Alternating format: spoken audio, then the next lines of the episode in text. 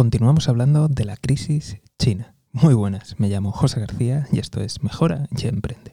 Hoy vamos a hablar de Evergrande, del crackdown que aún continúa y de las últimas noticias y novedades de última hora. Como siempre, te invito a suscribirte, a darle a seguir, a activar la campanita, las notificaciones y lo más importante de todo es que te unas al escuadrón de notificaciones. Es decir, que te unas a la lista de email, que lo dejes ahí o que simplemente entres en las webs y te des de alta. Porque al final, para mantener el contacto, lo más importante de todo es el correo electrónico. Las redes sociales van como van, vienen, van, te suben el alcance, te lo quitan, así que por favor, lo más importante de todo, el correo electrónico. Y empezamos. Continúan los problemas para el sector inmobiliario chino. Evergrande eh, se confirma que ha recibido una oferta y es una oferta sospechosa por dos motivos. El primero de todo es que es una oferta sobre todos los participantes minoristas, y esto es muy importante, los minoristas, solamente los minoristas, y que ofrece casi el doble del valor que tenían las acciones de Evergrande antes de que se suspendiera su cotización.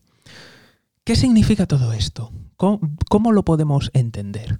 De nuevo, como comenté en anteriores episodios, me parece que estos son maniobras del Partido Comunista Chino, que simplemente está intentando contener la sangría y está intentando que haya cuanto menos malestar social, mejor.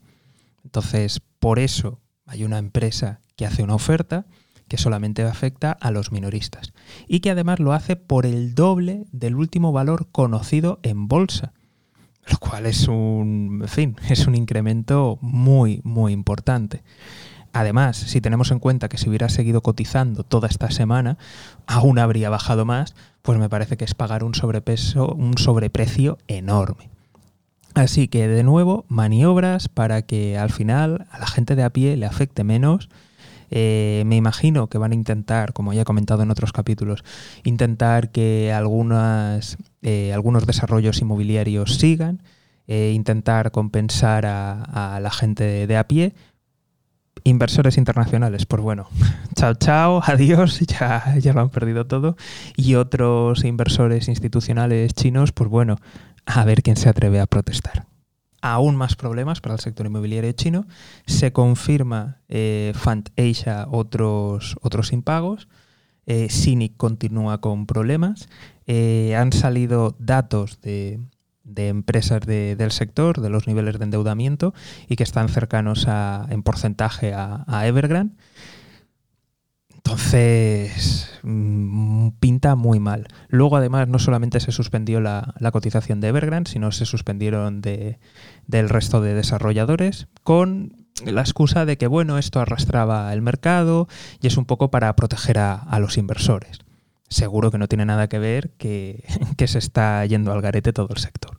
En fin, así van las cosas. Continúa la crisis energética china y, según apuntan algunas fuentes, eh, podría ser que, China esté volviendo a comprar carbón australiano. Por si te has perdido alguno de los capítulos, te lo resumo mucho.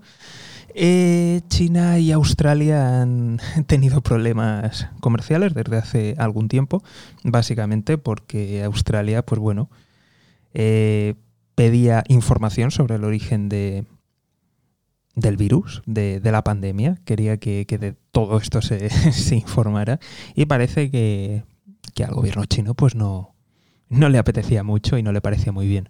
Hubo quejas y protestas por los derechos humanos y tampoco le gustó mucho. Y ya la gota que colmó el vaso, evidentemente, fue el AUKUS, que es el acuerdo militar entre Estados Unidos, Reino Unido y Australia, por el cual eh, Australia va a adquirir submarinos de propulsión nuclear. Y bueno, y esto ya fue la gota que colmó el vaso y, hasta aquí hemos llegado.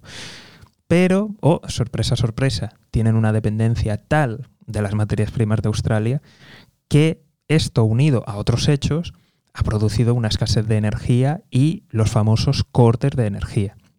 Y ahora que nos estamos adentrando en, el invierno y que hay regiones de China donde hay donde realmente hace mucho, mucho, mucho frío, si a esto le sumamos el descontento que está produciendo Evergrande y las caídas de, otros sectores, de, en general de todo el sector inmobiliario allá en China, pues bueno, mm, tampoco nos podemos poner exquisitos. Entonces, por lo que se ve, parece que están volviendo a comprar y esto, bueno, va a aliviar tensiones allí y también va a aliviar tensiones en los mercados.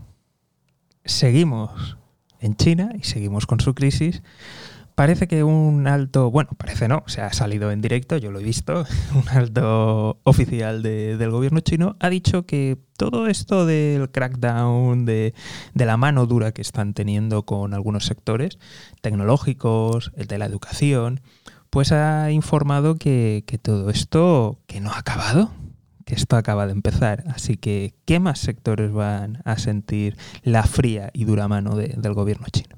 En fin, como siempre, te seguiremos informando aquí.